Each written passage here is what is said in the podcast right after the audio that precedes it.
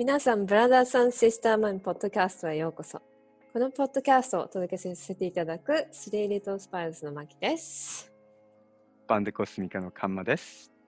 こんにちは。こんにちは。ようこそ、ポッドキャストへ。はい、えー始まりましたね。エピソード2。ね。はい。えっと、ポッドキャスト、これ2回目ですね、録音は。第2回目のレコーディング。そうですね。はい。す2日前だっけね。ライブ、インスタのライブを初めて2人でやったんですけど、ね。うん、どうでした？いやー、うんなんか思いのほか楽しかったです。思いのほか？いや、なんかね、初めちょっと緊張しちゃってさ、あのーうん、なんか変な、変なモードだったんだけど、なんかうん話していくうちに取り戻してきて、うん、うんもっとやりたいって思っちゃったね、最後の方ね。ね、ちょっと、温まるまでに少し時間がかかるけどね。そうだね。うん、そう。で、この番組は2人でこういうふうにチャットしながらお届けしていくんですが、もう一人裏方という大事な仕事を引き受けてくれているお友達、ノイ先生ことノイ敏郎さんのヘルプをいただいてお届けしています。よろしくお願いします。よろしくお願いします。うん、えっと、エピソード2ということで、今回は、私、かん、かんまくんはこの番組を宮崎からお届けしてくれて、私はバイロンベイから届けてるんですけども、ここにうん2人がたどり着くまでのストーリーっていうのをちょっとね、細かく話していこうかうな。ん。うん、なんか自己紹介のまた延長な感じになってるそうだね。もう一回みたいなね。もう一回。うん。うんでもやっぱり宮崎もバイロンベイもなかなかねいい場所だからここまでにたどり着くにはうん。長い道のりが、ありましたよね。うんうん、私は長い道のりだった眼下も長いよねいやーいやいやい、うん、まあ長いよね。そうそう。うん。でも実際ね、この先がまだあるのか、ないのかっていうのもちょっと今回話に触れてみたいなと思うんですけれど。そうだね ねえ。だから、すごい、今回の話題、楽しみです。じゃあ今回はエピソード2ということで、はい、宮崎カンマくんは宮崎、えーうん私はバイロンベイからこの番組をお届けしているのでうん。ここにたどり着くまでの道のりっていうのをちょっとお話ししていこうかなとねえ、思ってるんですが、かなり長い道のりでしたよね。うんうん、長かった。ね。どっていうかうん。道のりっていうか、そうだよね。うん、道のりだね。まだ途中だけどね。途中で、でも途中でこういう思い起こすっていうのはすごくいいなと思うし、逆にね、俺なんか牧のその見えなく、んまあ一緒にいなかった時間なんかもだいぶあのあるので、すごい聞いてみたいなっていうのがあるので。そうだね。お互いこの抜けてる10年ぐらいあるもんね。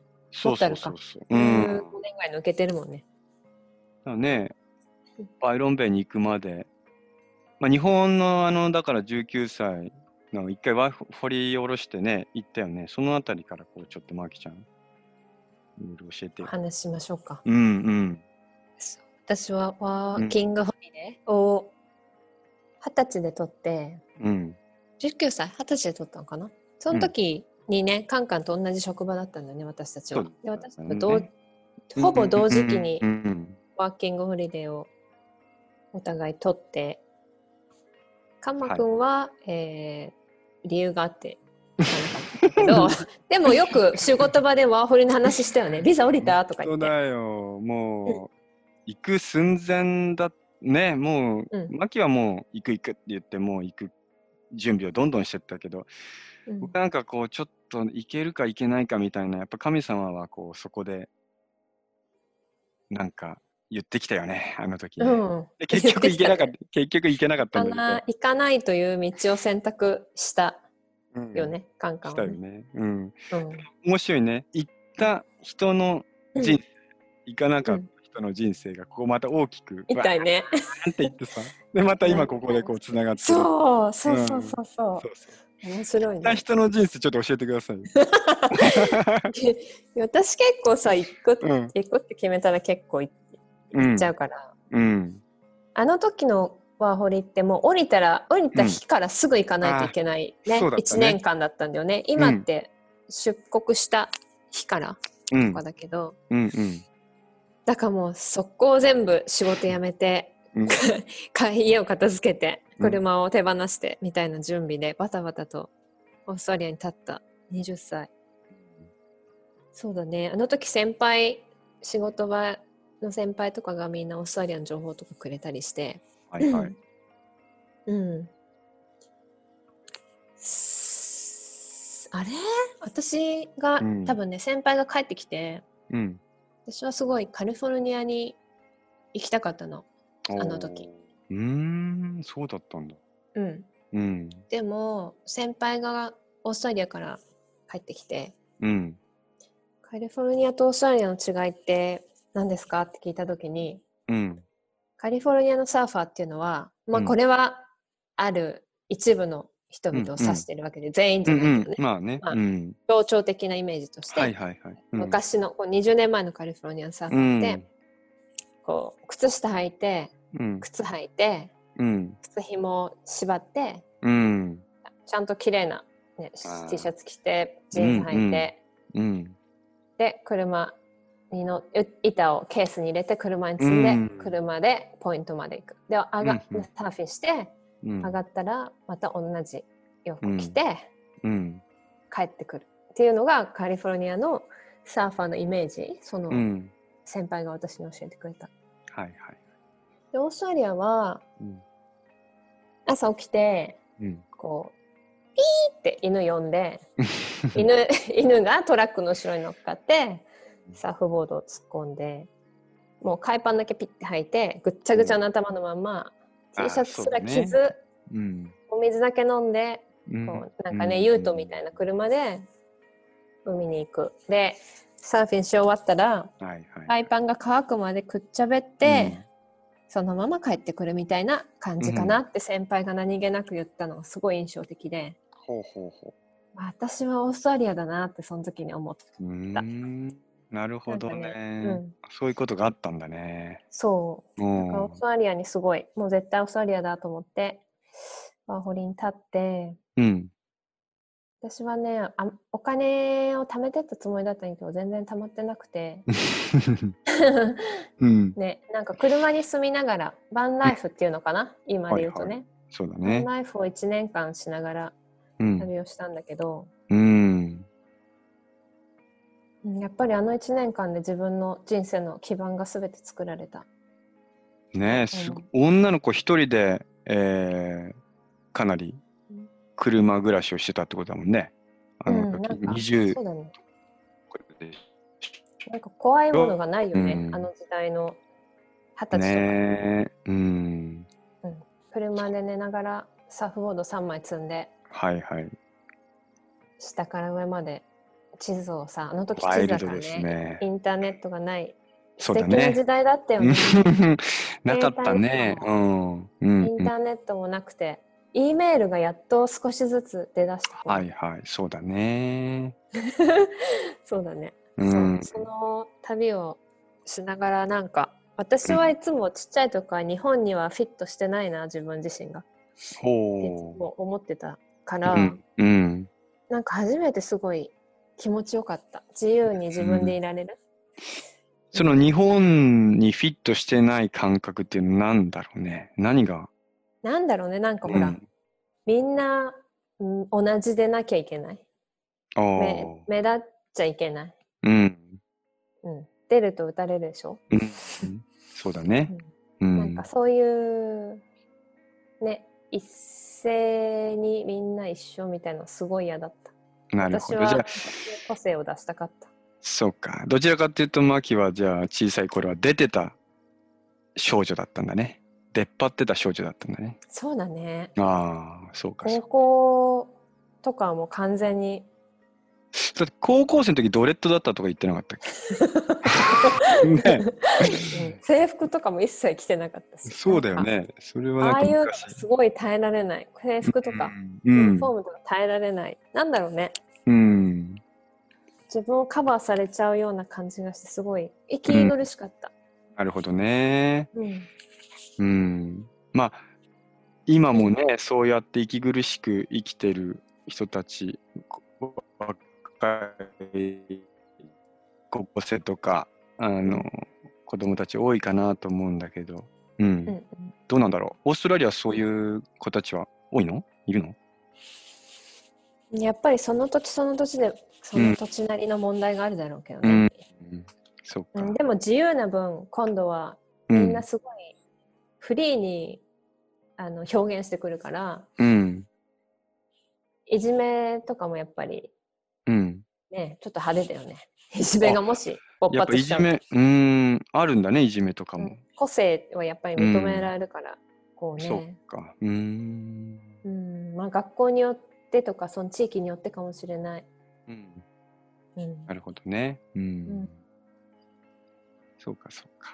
そうだねそうそれでで私はオーストラリアを経験して、うん。なんか本当に気持ちいいここの場所みたいなを感じたんだね二十歳の頃にはい。でも二十歳なんてさまだ社会のこと何も分かってないそうだねわ。けじゃん、うん自分のこともこう模索してる中、うん。うん。なんかねバイロンベイっていう街がすごい気持ちいいよっていう話を旅してる時にいろんな人から聞いて、はい。とりあえずバイロンベイをめがけて3ヶ月4ヶ月ぐらい旅しながらバイロンまで行ったのかなうほううん。初めてメインビーチバイロンベイのメインビーチ降り立った時うん。にあの足の裏から感じた、立った時に裏から感じた感覚っていうのはもう一生忘れないは土地から感じるエネルギーっていうのを皆さんね感じたことあるかな、どっかで。ね。うん。つ土踏まずのところからずーっとうん体の中をこう走っていくような感覚はをバイロンベイで感じて、こうビーチを見渡すとみんな裸で泳いでるんだよい。ね。うん。うん、洋服はオプション。なるほどね。うん、洋服はオプション。そういううんそういうフリーさがすごい衝撃的だった。なんでみんな裸なのみたいな。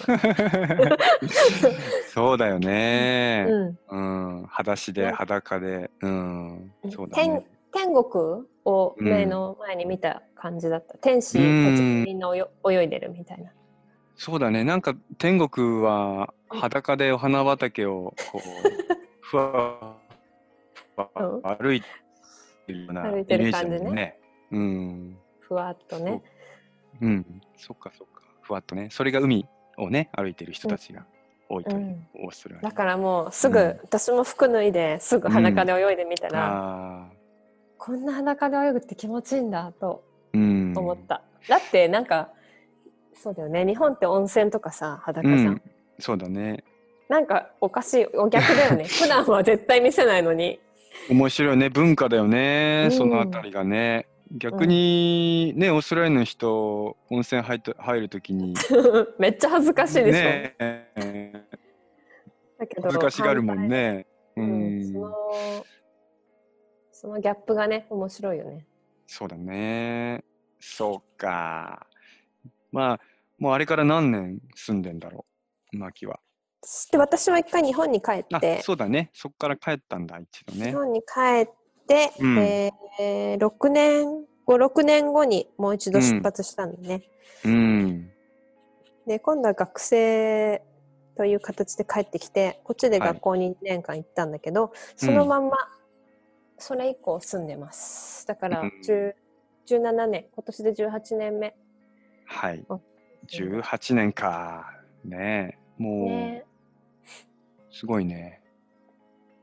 日本人の感覚がだいぶなくなってきたんじゃない？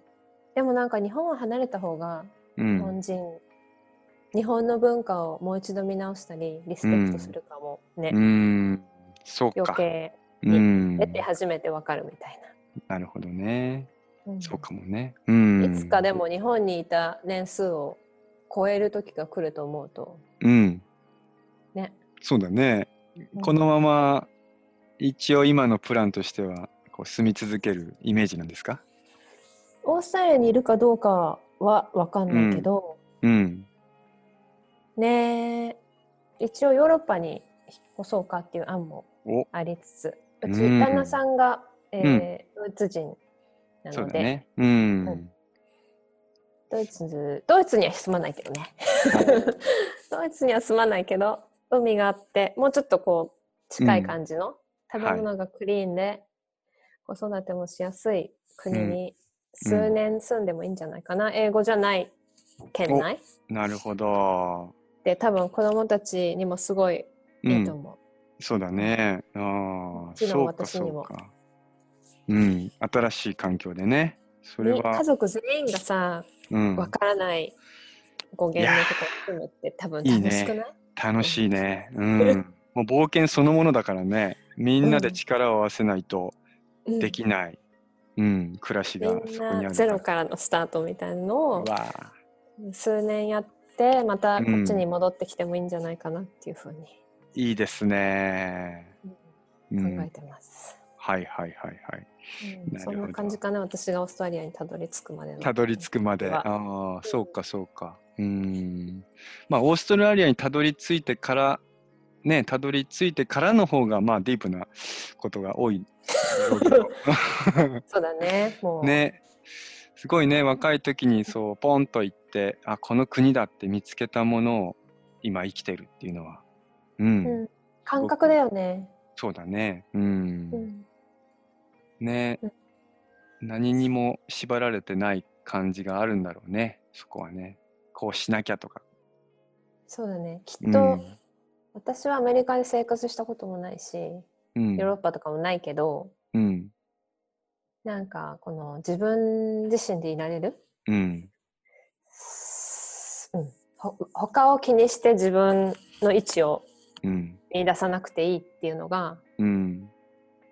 気持ちいい。うん。そうだな。どちらかというと国柄的にやっぱりこう楽しむことを第一にっていうねイメージがそうだあるし。ね。うんオーストラリアはみんなアウトドアメインだし、まあみんなよく言う、うんね、No worries って言うじゃん、オーストラリア人。うん。まあ気にすんなっていうすごいレイドバックな文化だよね。そうだね。うんしかも国技がサーフィンと聞きましたけれども。そうだね。うん。そうだね。すごいうん。数の人がね、サーフィン。そうだね。一家に一枚はサーフボードあるだろう。あるよね。ガレージには絶対絶サーフボード。があって。しうん。みんなやっぱり遊ぶ場所って、まあでも海岸沿いに住んでる人が多いからね。ああ、そうかそうか。うん。うんそうだね。海岸線、海岸線にこうポツポツ街があるもんね。やっぱりそうすると遊ぶところって海？だし、そうん。ただ、ただじゃん、やっぱり海って。そうだね。うん。ただ、ファミリーで気持ちよくて、うん、一日だってお財布持って出かけなくていいんだもん。そうだね。免許証え、さえ持ってれば。免許証さえ持ってうんよくない？まあ、きっと宮崎もそんなノリだよね。同じうん雰囲気だろうけど。お水と食べ物持って。やっね。ぱり、うん。シティ、ちょっと都心からね、にに住んでて遊びに行こうとかになったら、やっぱり必ずお金触んなきゃ何もできないそうだこな。うん。とが多いもんね。うんうん。そう。そういう意味ではお金のこう付き合い方もいろいろ一般的な人とはまた違うんじゃない？まあそうだね。うん。そうだね。お財布どこ行っちゃったんだろうみたいな何日間もあるもんね。すごいね。そうだよね。うんお財布持ってても中身が入ってないっていうこともね。まあ、うちは多々ありますけれども。そうだね。そんな宮崎もまあバイランベッド似てるっちゃ似てる。そうね。結局、なんか、僕なんかもオーストラリア行って、オーストラリアの感覚が本当に素晴らしいなと思って、うん。もう住めることなら住みたいなっていう感じもあったんだけど、なんかね、エピソード1でも言ったけど、なんかこう、日本でやらなきゃいけない感覚みたいなのがね、うんうんなんだろうね、これは、いまだにちょっとわかんないんだけど、日本に、日本にいる必要があるっていう、なんかそういうのがすごくあった使から命がね。使命なのかな、うん。うんそうそう。だ本当にあの時にワーキングホリデーのビザを取って、えーそのままい行ってたら、また違った人生があったんだろうな、とは思う。あの行かなかったところからもううん。す使命が上から降りてきてそれが通ってたんだろうねいやあなたのね、体の真ん中を。本当にそうとしか言いようがないっていうかね。うんうんだからだって、普通行くじゃん。いやいや、普通行くよね。うんでも、あの時に、すごい選択として、あのーまあ本当に神様が言ったように、お前はどっちを取るって言った時に、ワーキングホリデーのビザと、あと、うん。あの時、すごいサーフィンに夢中になってたから、あのーうん。スポンサーがつくって話をもらったのが同時だったんだよね。うんうん。ほいで、まさに、その選択、本当に少年だよね。もうん。う、うん。どっち？って言った時にも、思わず、そのスポンサーですみたいな感じ。ワーキングホリデーなくなっても別にオーストラリアいつだって行けるでしょみたいな感じで、スポンサーを取った。でも、ここが大きい、大きい分かれ道だったんだよね。うん、面うん。白いね。面白い。だからあの時、マキが行って、まあまさにその、行った人生と行かなかった人生っていうのがここにある気がするんだよね。うんううん。それってそうだね考え方もあるしうん、男女の差もあるしそうだね。男女の差も大きいと思うし。私は行ってうん1年間修行して帰ってきたらプロになろうって思ってた。ああ。そういう。あのうん。あの1年でどれだけ自分が伸びるかうんや。っぱり多分その時点まあ行く私たちのスタートする位置が違うけどねもうカンカンはスポンサーが目の前に来てたし、レベルも違うんだけど、うん。私はその1年間で少し自分をレベルアップできるだろうっていう見込みを立てて、うん。うんうんそうだよね。あの時の若さで、海外っていうものがどういうもので、どういう位置にあるかなんて全く分かってなかったし。うんうん。でも、なんだろうね、サーフィンをしてたから、その海外が、海外が近くにあったっていうのは大きいよね。そうだね、うん。うん、憧れっていうのも私はすごい大きかったから海外に対してうん。あ、昔からあったんだね。昔から行きたかった、そうか、そうか。一番初め行った時インドネシアでなんかこれが海外なんだって思ってたからさ。うん。うんインドネシアイコール海外みたいな。あそうなの？そうそう日本語通じるんだね みたいな海外ってと思って。そ れそれバリだけだよみたいなね。そうだね。うん。私はちっちゃい時うん。あ海外外国ってアメリカしかないと思ってた、ああなるほどアメね、リカうん、と日本しかないと思ってた、あーわあそれはわかるね。小さい時ね小うん学校ぐらい。どれだけアメリカに日本がこうね、うん。包まれてるかっていうのが分かる、そうだね。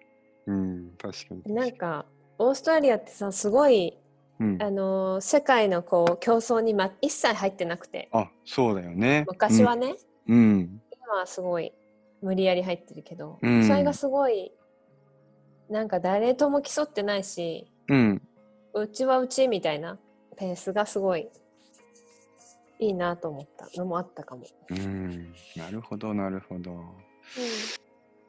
そうですか。いいね私の話はこのぐらいで、うん。カンカンの宮崎にたどり着い宮崎に宮崎たどり着いた話、そうだね。あの、簡潔にまたまとめようと思うとすっげえ長くなっちゃうんだけど。まあ、そう、だからその、ね、当時、その時、かん牧は、そうそう私たち僕はそのスポンサー取って。うん。このポッドキャスト本当はうん。ごめんねカンカンお話の途中で始める前に本当は皆さんにご了承しておかなきゃいけなかったことを今思い出した。えー、今、今ですか？ぜひ思い出した時に言ってください。はい。うん。はい、えー私はバイロンベイ、えーカンカンは宮崎っていうちょっとね、うん。田舎からお届けしてるのでこの電波の不都合であミヨンヨンヨンってなっちゃう時がちょい何度かあるんだけどそれちょっと聞きづらいんですがご了承くださいっていごうのを了承ください。はい。そうですね。エピソード。時々、どっかに行っちゃうので。それ、あの、主に僕が言ってるというね、感じ。なんかねあ、うん。雨？雨だから？そうそう、ちょっと今日は雨で、はうん。うん、そういうのもあるのかな？ね、まあ、聞き苦しいところあったらご了承ください。はい。はい。で、えで、ーで、で、で、まあそうだね。だから、まあそこのコンペティションの世界にこうどんどん行くんだけど、まあ、追ってったよね。いろんなものを追ってった。あのーとにかく手を伸ばして、うん。それを奪ったり、うん、自分のものにして、それをこう、自分のエネルギーの糧にしてったんだけど、うん。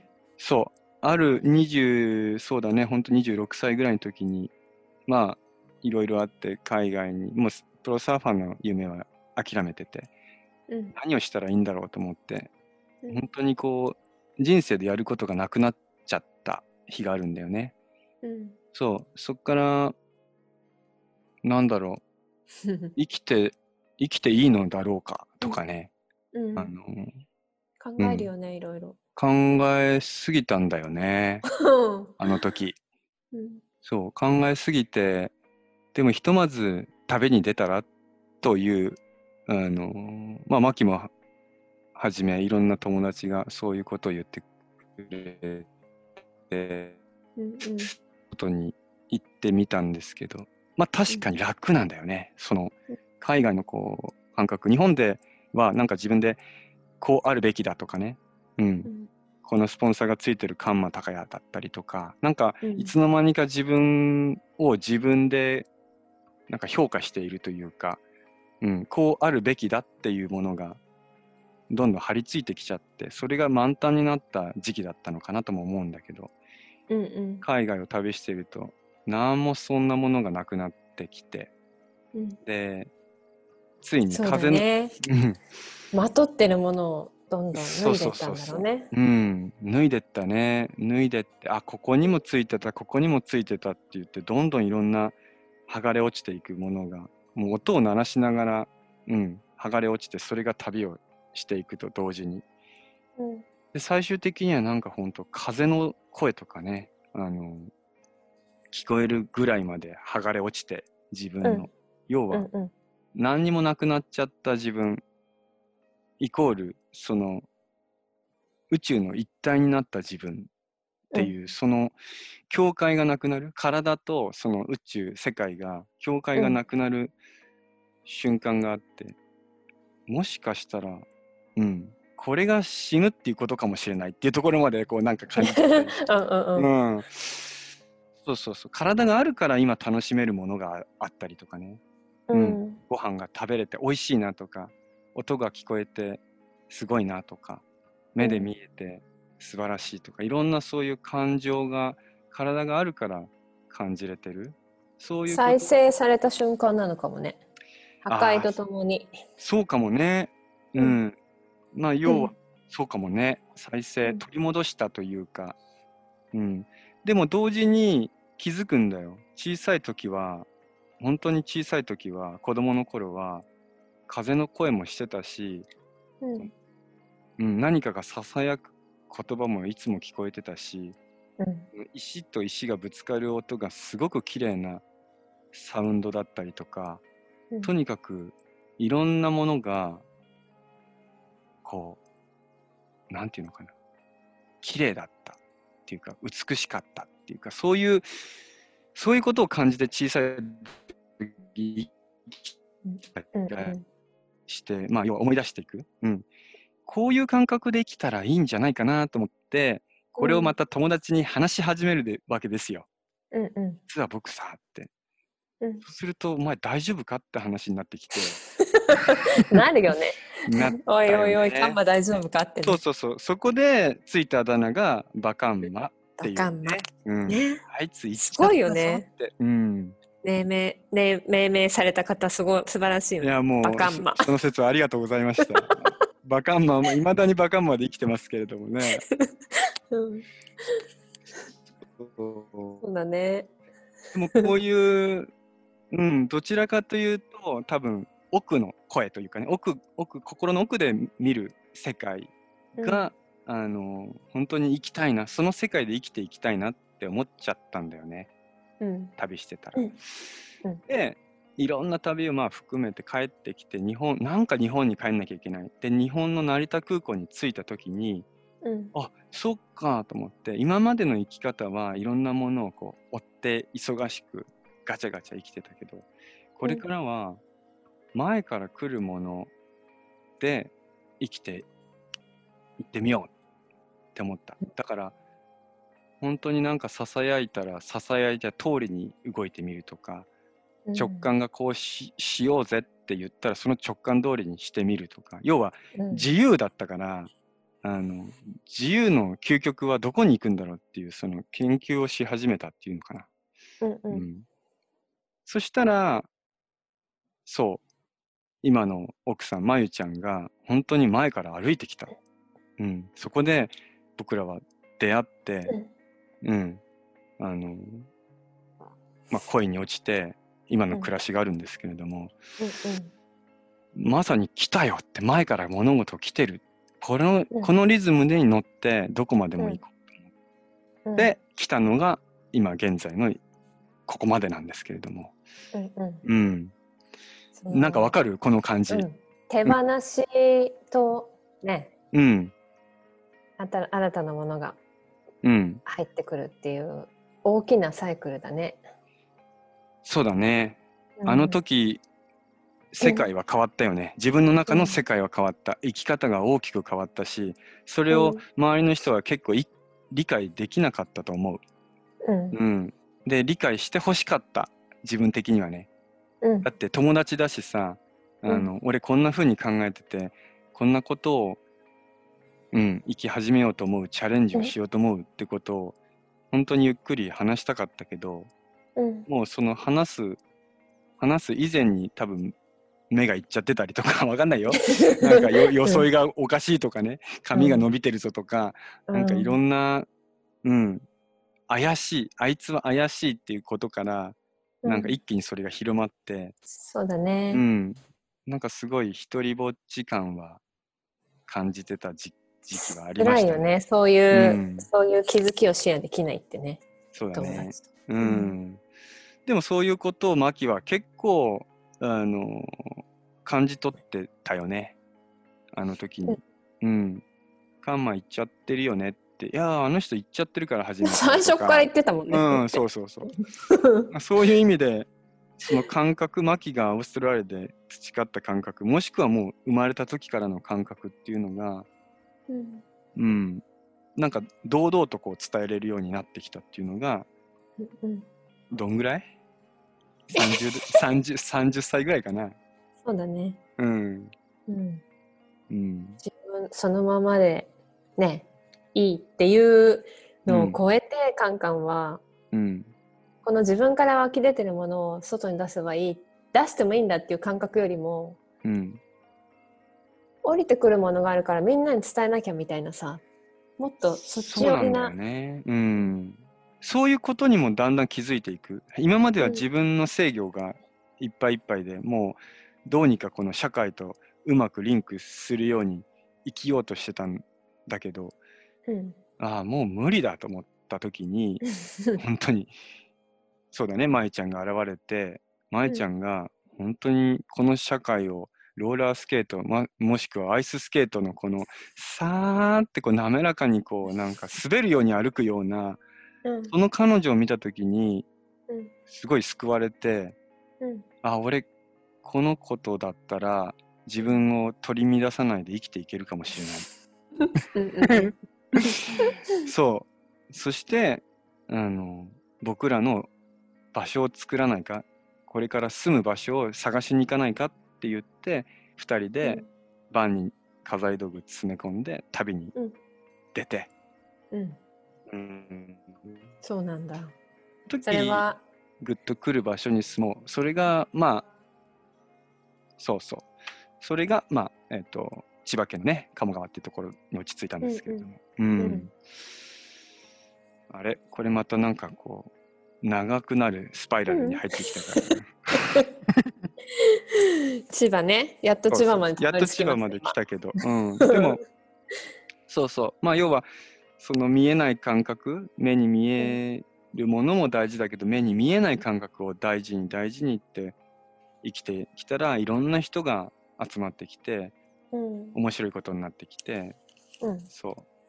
最終的にはそのフィールドっていうものを作ってたんだけど、うんうん、その頃はマキとはあまり連絡取ってなかったよね。取ってないよね。一切取ってないと思ね。う。うんだからお互い何をしてたか分かってないよね。そうだね。ちうんその千葉にいる間に1回だけカンカンオーストラリアに来たよね。お友達の葬儀があって、その参列に一度オーストラリアにカンカそうだンを来たんだね。けどそうだ、そうだ。う。うんんそうだね。オそれがちょっとあっただけで。うん。本当ね、2日3日ポッと行って、ちょっとだけ話して帰ってきた感じだもんね。そうだね。うん。そう、それからほら、311があって、あの、いろいろいろんな社会も揺れて、自分たちも揺れて、で、僕ら子供が生まれたばっかりだったから、あの、まあ、すぐに避難しようってことで、西に向かって、次の日でしょ？うん、そうだね。それ次の日に。そ動きの速さがすごいよね。うん。ね、なんか、自由だったからね。ある意味。うん。それって本当に自由だよね。何にも縛られないし。そうだね。縛られたくない。なかったね。縛られたくなかったモードがもう絶頂だった時だったからね。うん。そう。だから、すごく社会に対しても、アビを立てるような真似もしてたし、こう、社不満感も詰まったし。うんごめんごめん。社会に対してうん、何、あ社会に対してすごく不満があっていつもこううんうん中指を立ててるような体勢だったから、うんうんなんかふざけんじゃねえよみたいなこううん。言葉も悪くなってくるし、うん、でも本当にそれで宮崎にたどり着いた時にあの、うん、子供と舞ちゃんと犬2匹でビーチを散歩してたら、うん、すごくこう綺麗な空と波が割れてて、うん、幸せだねってすごく感じれてその時に。うん、うん。そしたらなんか今までの過去の自分が中指立ててたとか、その社会のせいにしてたとか、うん。う、ん、いろんなこうわだかまりが全部スーって溶けて、うん、いや、申し訳ありませんでしたって本当にこう、ただ僕が、なんだろう、とんがってて、僕がなんか調和を乱してただけかもしれないって思ったら、いろんなものに感謝ができてさ、うん、う、うん。ん、全てに感謝できて、ここに運んでくれたいろんな、そう、いろんなことに感謝できて、うん、うん。そしたらね、また今度ステージが上がった感じがすんだよね。バーンと開けた。うん。うん世界が広け開けて、うん、あ、ごめん、もっと自由になってしまったっていうか。うん。そうそうそう。あれだね、あの、うん導かれてね、そこにうん。やってきたとはまさにこのことだね。そうだね。うん、だから、なんかその一般的な表現とか一般的な価値観がもう言葉では言い表せない領域に入ってくるから、うん、うん。今度は言葉に言い表せないからどう表現していいか分かんなくって、なんか、そう、暮らしを表現してみようって思い始めてさ。うん、その、そのあたりそう聞いてみたかったの、マーキーにも。なんか、そういう暮らし、自分のほら、頭の中とか心の中にこう、表現しきれないものっていうのを、どういうふうに、こう出してた、外に。言葉とかで表現できないもの、うん。例えば友達に言っても伝わんなかったりとか、うん、家族に言っても伝わんないとか。それが多分暮らしの中に落ちていく、うん。例えばどれだけ気持ちよく毎日過ごせるかっていう環境を作ったりとかうん。私の場合はやっぱり食べ物とかにた食べ物を育てたりそれを使って何かを作ったりうんっ。ていうクリエイトに落ちていく。うん。うん、でそれはいつも生活とこう連結しててうん。かななんか、うん。そんなに私もいろいろ心から喋れる友達がいるかって言われたらうん。いろんな分野で喋れる人はいても、うん。そうだね。なんか、喋ったり、私は書いたりする、仕事上書いたり表現できる場所があってありがたいけど、でも生活の中に落としてるかも、そういうところは。うん。そうでね、生活の一部一部、そのね、キッチンにあるボール、うん。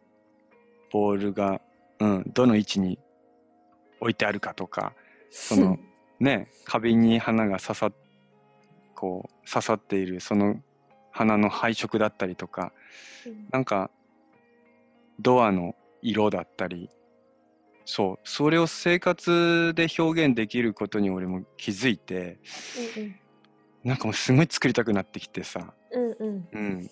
だから、いつも作ってる感じがする。うん、ううんん、そうだね。ノンストップだね。ノンストップ。でも、この裏っ側にすごいいろんな言葉と思いがあって、うん。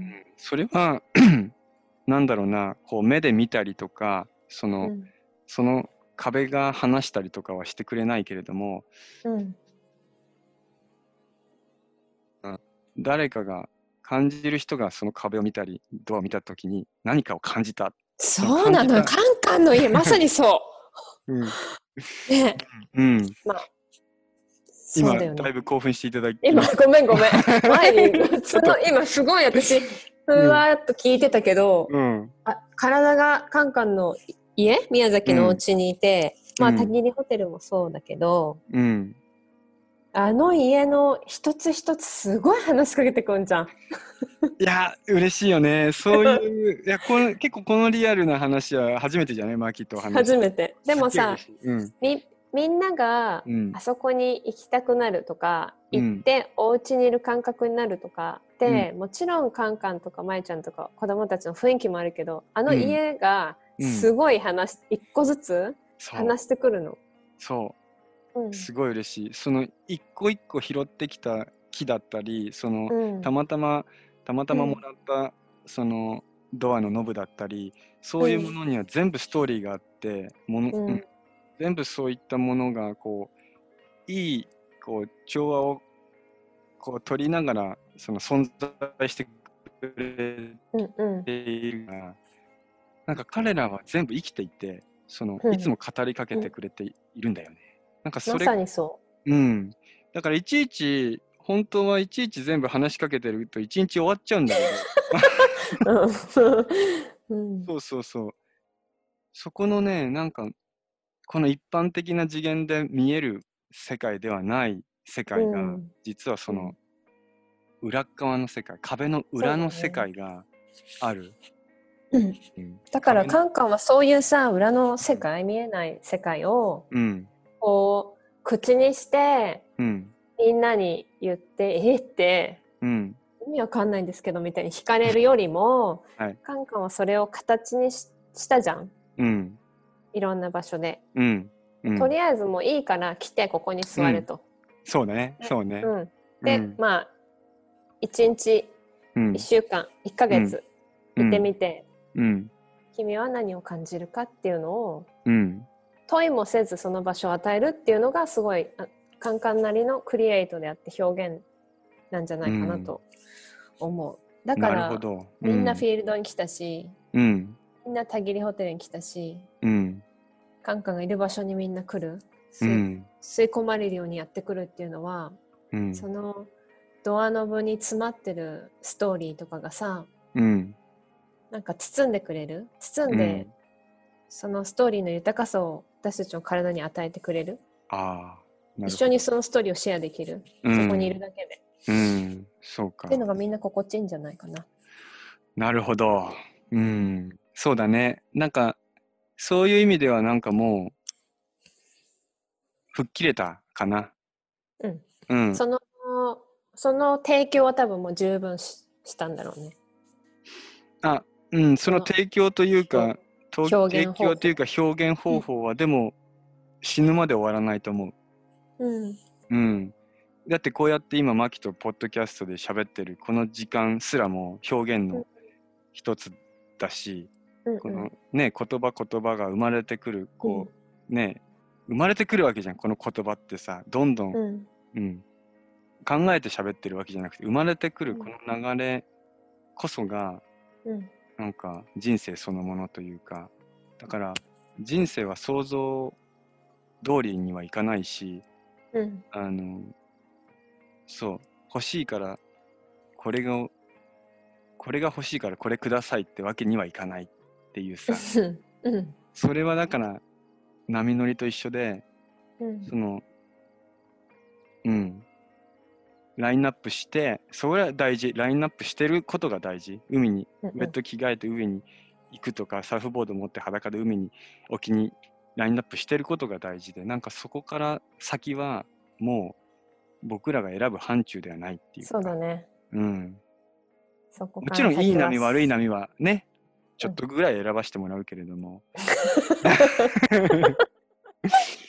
そうそうそうそう。んうねやっぱりそうだね。そういう自分でいてオープンでいてうん。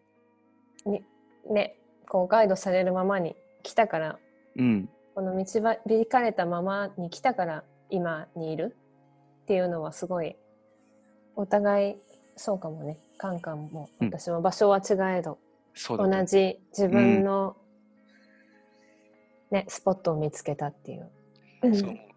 だからその表現牧の表現はまだまださらにあの進化するし加速していく気がするしまあそうだよね。そこが楽しみだよね。そうだね。うん。でこうやって だからこういう話す場を作るっていうのはそうだね。私たちの中である意味新しいうん。クリエーションだよね。そうだこうやって。ねうんこ言葉に出して 見えない世界を表現するって、新しいクリエーション。難しいよね。あのね、そう、皆さんあれなんですよ。実はこれ、ポッドキャスト収録してるんですけれども、初めのね、30分ぐらいはね、なんかこう、みんなに聞いてもらおうとか、こういうこと喋った方がいいんじゃないかなっていうふうに、結構頭で考えてたんだけど、うん。その30分後ぐらいから、あの、マキも僕も、こう、なんていうかな、上の方向いて喋ってるんだよね。うん。ってことはもうさっき言って言葉が生まれてくるだけのこのゾーンに入っていくっていうか、うんうん。うん、頭で考えるとねリスナーの人こうこんなこと喋ってて面白くないかなとかなんかうん。こういうことを喋った方がいいんじゃないかなってこうしていくんだけどやっぱりそれはあの面白いかって言ったら多分そんなに面白くなくって。本当に面白いのはこのこの時間この言葉が生まれてくることをこうそうだね出していくこと、うん。あれ？わかります？この時間。ちょっと時間がかかっちゃうけどね、うだのね、うん、生まれてきてそのままト,、トークするっていうところからがねまた長いんだけどね。2そうだね時間番組になっちゃう。ね、2時間番組でもうなんかすでにみんな寝てる可能性がある。子守歌のようにみたいな、そうだね、うん。うん、そうでもいいそれでもいいかもしれないけど、うん、でもだいぶ今日もいい時間になってしまいましたので。うん、はい。そうだね。ね。そろそろ今日はこの辺で。お別れしましょうか。ね。また次につなげましょう。もうちょっと。そうだね。はい。次回はえっとエピソード3はい。一応話したいなって感じに思ってるうん。ことを言っちゃう？ちょっと。あそうだね。そうはならいないかもしれないけど。かもしれないけど。一応こういうこともあの考えながらも頭も少し使いながらお伝えして、うん、そうだね。一応エピソード3では、うん。えーサーフィンとライフスタイルっていうテーマで、はい。私たちの人生においてサーフィンとはっていうね、うん。一うん、役割。もう全てって言ったら全てなんだけど。はい。どういうふうに生活と隣り合わせにいるかっていうことを話していこうかなと。なんで笑ってんの？いやいやいや。あのさいやサーフィンとね暮らしって。もう始めないでよ今。これ。ああそうだよね。分かった。うんそうですよね 何？失礼しました。いや、なんかすごく想像しただけでいっぱいなんか本当？サーフィンの話しだしたらもう止まんないよね。たまらない。でもうん今日喋ってたことも、うん。もうもはやサーフィンのことなんだけど、ね、うんもう始めないでだから。あ、そうだ。では、エピソードはい3でお届けしようというふうに思ってます。はいね。うん。はい。で今回もブラザーさんシスターマンエピソード2にお付き合いいただいてありがとうございました。ありがとうございました。うん。いっぱい話せて満足そうなはい。感じのガンマくんが。またやっぱり時間がずれたね。なんか、もうこんな経ってたんだって言ってね。うんうん。そうだね失礼。しました。はい。今回もね、この、うん。そうだね、ストーリーの中で出てきた要所要所のリンクなどをまたうん。エピソード2のえーページの方に記載しておきますので気になった方はチェックしてみてください。はい。で今回のポッドキャストも、えー私たちの友達グラフィックデザイナーアートディレクターとして活躍する、お忙しいノイ先生の時間をいただいてお届けしました。ありがとうございます。ありがとそうして、えー私たちのつながりやアイデアこの不思議なね。コスミックうんな関係をしっかり理解して支えてくれている私たちのパートナー、カンカンの奥様、まゆちゃんと、私の旦那様、マイク、そしてファミリー皆さんに感謝します。ではまた次回、エピソード3。うんね、はい3。とりあえず2までは取れたね、やっと。たー。3、こっから盛り上がっていくはい。感じで。はい。ね、3でお会いしましょう。えー次回の放送までの間は、ブラダーさん、シスタームーンのインスタグラムのページがあるので、ぜひ皆さんはい。とインス見てみてください。うんまだね、始めたばっかりだけど、そうだね。2人で、うんハンマー君はちょっと多忙なのでなかなか投稿してくれないんですが、うん、いやいや、うんいやいや、なんかね、頑張ります。はい。うん2人でいろいろな生活の様子、アップデートなんかをお届けしていきたいと思います。で、はい。インスタライブもね、また時が来たら、またやってみようかね。やりたい。うん。やりたいんだ。やりたい。うん楽しかった。う。そうん楽しかった。うん。だから、まあ、月のサイクルに合わせて、私は投稿できたらいいなって考えてますが。そうだね。うん賛成。賛成はい。こんな感じでお届けしていきます。はい。なので、また皆さん次回までうん。幸せな日々を過ごしてください。はい。皆様うん。それでは、素晴らしい人生を。ありがとうございました。ありがとうございまました。す。さよなら。バイバイ。さよなら。バイバイ。チャオ。チャオ。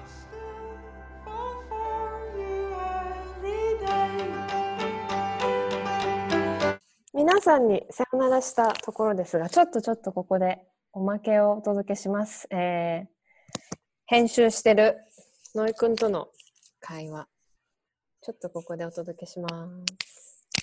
いてください。ここにはいっぱいちょっと濃い内容が入ってるけど、ねうん。おまけです。どうぞ。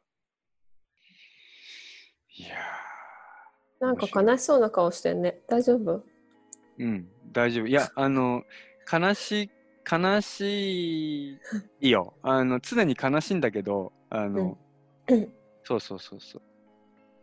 悲しいことが、だって、いや、あんかなそれは当たり前なんだよ。悲しくて当然というか、うんあのーなんていうのかな、悲しくて当然。だって、みんなこれを本当に、この悲しいな、悲しくてもやもやしてて、この体だけでは表現できなかったり、言葉だけでは表現できないものがあるから生きているんだよ、きっと。うん。うん。この悲しいっていうのは多分ベースにあるもの。だから、うん。うん、悲しいって言葉が合ってるかどうかわかんないけど、その、そうそうそうそう。この、この体を持つってことは実はすごくやっぱ悲しいことっていうかさ、うん。なんていうかな、そう、悲しいことだけじゃないんだけど、うん。うん、伝わらないから、うん。あでもなんか悲しいってね、うん。あの本当の意味はうん、ラブラブなんだよ。あえー、究極ののラブのことを悲しい。うわだからえそう、慈悲っていうでしょ。あ。あいつもしむ悲しみだから慈悲なの。あ。うわ慈悲あ。は、慈悲は愛よりも上なの。うわあ。あ、来た、野井先す生。何か入った方がいいんじゃないですか、このポッドキャストラいジオやいやいやいここ入れてね、ちゃんと、野井くん。うん。やカットして。うんまあなんかそういう、なんだろう、悲しいっていう感じは、その、うん悲しいって日本語で言っても、悲しいって意味的には、愛しいのことなの。うん、あそうだ究極ね。な、究極な感情？みたいな。愛しいの、あの、古い言葉が悲しいの。あそっ。か。え、そうなんだ。そう。なんかへそう、うん、今そう言われると、その、そう、だ表現しきれないーもの。うんうんでも今のこの言葉の最大限がやっぱ悲しいというか、こすごいね。う、うん、うんい大好きだ、愛してるし、もうすごい、もうすべて素晴らしいと思ってるし、大好きなんだよ。だけど、うんこれが1億5000万の人にこう、愛してるとは伝えきれないから悲しいよっていうさ。愛おしい。そう。うん。ね。なんか一部、一部だなって思うし、こんなことをこう話せられる、話し、しかも引き出そうとしているエネルギーに感謝してるっていうか、うんうん。なんかどちらかというとそういうものを古くからしまい込んできたんだなっていうのも、続々分かってそうだね、うんそうだね。すごい感じる、最近それを。うん。なんか、うん。話す節々で結構、カンカン感情が出てくるもんね。うん。うん。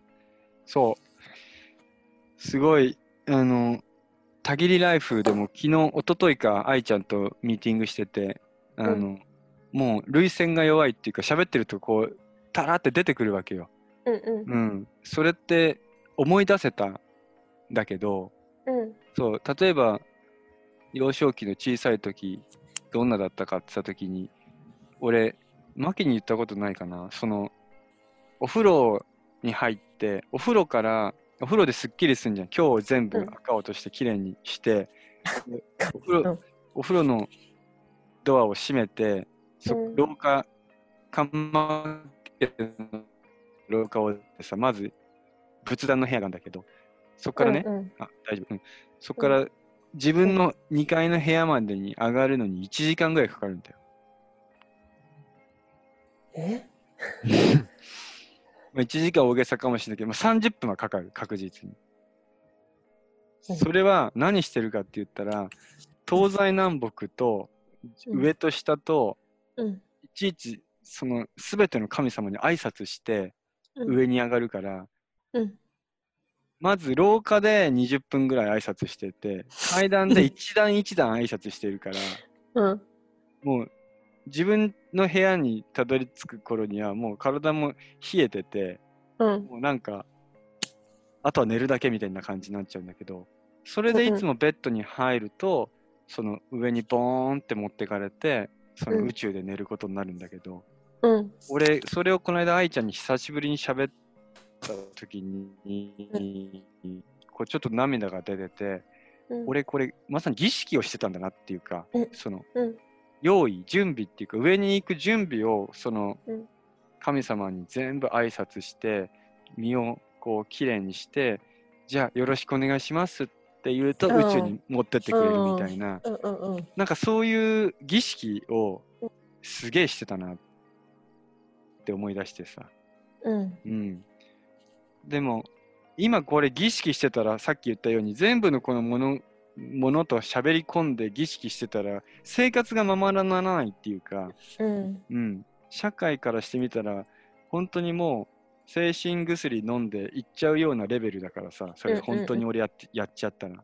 うん。でも本当にやりたいんだよね 実はねっていうことに最近気づいてる、うん。うん。うん、そういうことをもっと大事にしてその壁の奥のものと対話をして、うん、そういうことができる可能性が人間にはあるんだってことももっともっとなんか表現したいっていうか、うんそう。うん。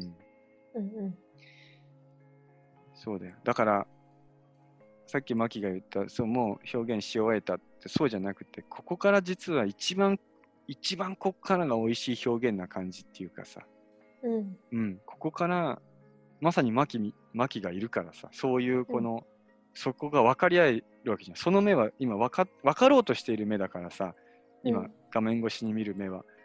そう、だから、その分かろうとするエネルギーがなんか俺の中にどんどん入っていけば、俺はそれをやっていいっていう、その、そういうステージに上がっていくっていうか、だから、社会を気にして生きてんだよ、俺は。っていうさ、結末。うん、どんだけ、すごいうんすごい狭間にいるわけじゃん。そうだね。うん。どっちにも倒れられるし。うん。ね。どっちでもっていうか、もう、あっちしかない、倒れたい、た倒れる。でしょ？だけど、うん。だけど引っ張る人がいるわけじゃん。こっちにいてよっていうさ。うん。引っ張る人だよ。引っ張って。引っ張ってほしい。みんな、うんだからバランス、バランスだよね。あっちにもこっちにも行けちゃうけど、そのバランスををいかに保つかがアートなわけじゃん、生きている。そうね。自分の。ううんんわあ、これ、本当にそう思う。うん。本当そにそこを崩したらう。うん。つまんないと思う。そうだね。こをギリギリのところを歩いてるから楽しい。そうだと思う。うんん。このギリギリのところを歩いていくことが OK だよっていう世の中になオッケーオッケうん、OK、OK、OK なんだけどもっと、もっと表現して、そのギリギリを歩く人たちが増えたら、ー。うん。すごいいい世界になるなって思うよね。うん。うん。うん。だからインスタとか、すごい社会に、社会に引き出してくれた時間だったっていうかね。あんなの、うん。自分からやろうとは絶対思わないけど、マキがうんやろうっていう、ね、この引き出しをこう誘ってくれるからそこに乗っていくんだけど、乗ったら乗ったですげえ面白いじゃんみたいなさ。私だってあんなの絶対やんないよ。みんななんかインスタライブばっかりやってる人とか周りにいてさ、うんうんバカじゃないのと思ってて。うんでもさ、なんかこのタイミングでうんこの二人ってさ、うん。面白いじゃん。面白いね。うん。ううんん。だからいいんじゃない？ああいう場を使ってうん出していくのって。そうだね。うん。ギリギリこうやって歩いてると楽しいよっていうさ、うん。本当だね。うんと。ころでいいんじゃない、いいね。うんすごい、いいわ。いい、いいラジオだよ。うん。うんうんだんだんノイくんがなんか神様に見えてきたっていうか、なんかさ、こう、うん。真ん中にいるんだそうなの、そうな。の。うんもうすごい安心するよね。そうなの見てくれるだけで。そういうこと、それの全部端折った表現が神様っていう。うん。札みたいなね。そうそうそうそう。うん。なんまあか、、言ってることめちゃめちゃわかるね、本当に。わかるでしょ。うわかるん。俺も子供の頃ね、なんかうんそういう遊びっていうか、遊びの感覚がずっとあったから、うん。あ、これかなと思って聞いてたんだよね。う。うんだからなんかそのずっとなんかそのお祈りししたりっていうか、そうの挨拶してなんか回るっていうその感じって、う。うんん。何俺の中ではなんか遊びなんだけど、一種のおままごとああ。みたいな感じなのよ。うんうん。自分の中でも完全にもう入っちゃってるから、そうんうんの本気でやってんだけど、そうそうそうそ大人の世界から見ると、それはなんか、えそれ遊びでしょみたいな、う。ああ、そうだね。そういう感じ。ああ、まさにそうだね。うんうん。なんか、るっちゃんがなんかね、そのいろんなことをなんか、お花とかそういうのでやってるような、う多ん。分本人はもう入ってるんだけど、うんインプッしちゃってるんだけど、ああ、そうだね。だからうん、同じうん。なのかすごいさ、遊びの中にさ、エッセンスが残ってるよね。うん。うんうんうんうん。まあ、本当にそう思う。遊びから始まるもの。うん。そうだね。だけど私たちは遊ぶことをさ、うん。ストップされちゃうじゃん。大きくなるにつれて。そうね。うん。遊んでばっかりでみたいな。遊ぶっていううことが悪いっていうカテゴリーに入っていくじゃん、大人になると。そうだね。遊んでばっかだよねとか。うん。遊び人とかさ。ねえ、いや、よく言われるのは、本当ね。うん。ないプライプライフルに生きるってすごい、うん。そっちとつながるその自分の入りたい空間にいいる何も気にせず、そうん。の遊ぶってすごい大事だよね、それが何であれすごい、うん。すごい、そう思う。うそれん。こそがアートだね。うんあうんうん。それをすごい十分気持ちよくやってる人が生きてるアートにすごい見えるよね。うん。うんそうだね。う。うんんうん。うんすごい、まとまりましたね。なんか。うん。なんかあのさっき言ってたようん。前後4日間？この満月の、今日まで？なんだよね。だから。ほ自分無理しない。ううん。で自分を大事に扱う。うん。体が喜ぶことをする。うん。感情をためず外に出す。うん。信頼のおける相手と話す。いいっていうね。のがすごい大事なんだって。そうなんだ。セルフケアセルフラブ。ほう。なんで、はい。してみてくださいそうですね。うん。じゃあエピソード2はこの辺ではい。ありがとうございました。ー